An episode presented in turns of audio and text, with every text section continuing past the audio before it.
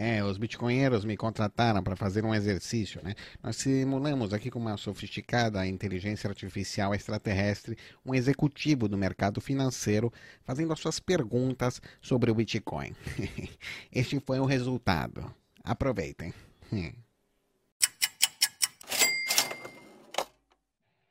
É, é, qual que é uma outra pergunta que eu, que eu tenho para vocês é o seguinte: como que vocês justificam, é, não é justifica a palavra, é, no Brasil, você hoje tem mais pessoas físicas que compraram criptomoedas, não necessariamente Bitcoin, não sei os números, do que pessoas físicas que compraram ações de empresas.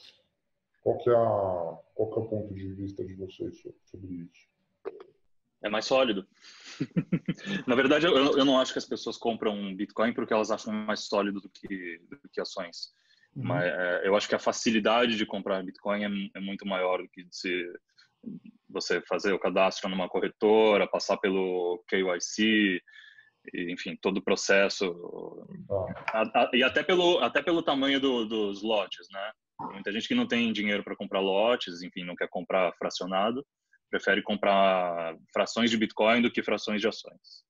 E, e eu acho que a maior parte comprou pelas razões erradas, ou seja, é, não é um bom sinal esse número. Não acho que seja um bom sinal para o Bitcoin. É, a maior parte não nessa altura, né, pelo menos. É, as pessoas compraram sem saber o que, que era, sem saber os fundamentais, compraram só porque estava subindo e todo mundo falava e foram atrás uns dos outros. O chamado fear of missing out desculpa, acaba virando como se fosse um, um esquema de pirâmide é. É, que não tem um faraó, né? Porque você não tem um, como você não tem uma figura central, você não tem um faraó que pode quebrar essa pirâmide. Mas é, já que é um bate-papo, vou te falar um pouco o que, que o pessoal de mercado financeiro comenta, né? É, queria ver qual é interpretação de vocês, o que, que vocês acham. Em países uh, se eu não me engano, acho que é Brasil e Coreia do Sul, né, que tem essa característica, correto ou não? De... Qual? Para mais Bitcoin do que ações? É, acho que talvez, é, talvez sim. Talvez, é, não sei se é Japão, talvez seja o Japão, não? Acho que é Coreia do Sul, mas assim, a explicação daqui especificamente, é, não, há, não acho, acho que o IC de corretora é, é, é fraquíssimo Uh, e também você consegue comprar fração de ação que não custa nada. Tem algumas, inclusive. É que o mercado, acho que o mercado não sabe, é por isso que eu falei. O mercado não, não entende, não tem conhecimento. É, é, o que o pessoal de mercado financeiro comenta é, é um ponto de vista interessante, talvez até, pelo menos nesse, talvez vocês, vocês concordem comigo, principalmente pelo que o Becas falou.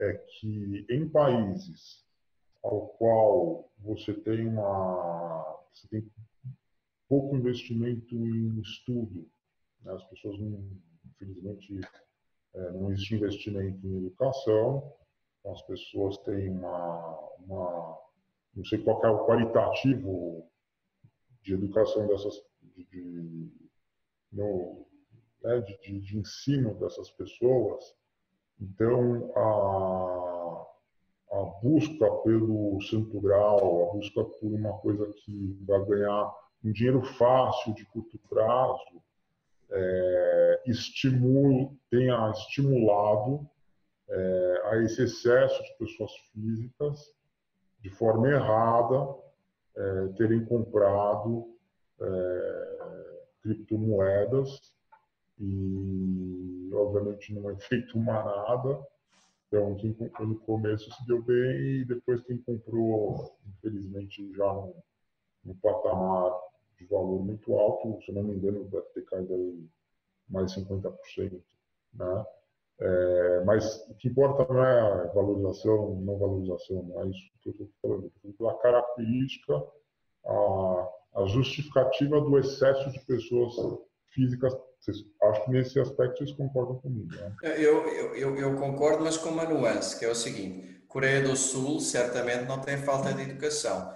Agora, o que eu acho é, é a análise para o Brasil, acho certeira é, ou seja, acho que 90% desse pessoal que comprou Bitcoin foi por ganância, vontade de ganhar dinheiro fácil uhum. e mal informadas. Não tenho dúvidas nenhuma, estou totalmente de acordo com a análise. Não acho que seja falta de educação, acho que é um pouco as características de cada povo. Aqui o pessoal gosta, todo mundo gosta de um freelance, é? mas aqui eu acho que gosta ainda mais. É. Tanto que as pirâmides se dão bem no Brasil. As pirâmides, não é? A Telex Free, essas coisas no Brasil sempre bombam mais do que em outros países. É, em qualquer lugar, né? Da Europa também tem. Não, tem em todo mundo. Eu acho que aqui talvez tenha um pouco mais. Essas pirâmides cresceram mais aqui que noutros lugares. Mas acho que é mais cultural do que falta de educação, porque senão uma Coreia do Sul não apareceria nessa lista, que é considerado uma das melhores educações do mundo. Né? Sim. É. Sim, foi isso. Eu acho que foi isso. Foi ganância. É, é, é ganância, mas a ganância desinformada.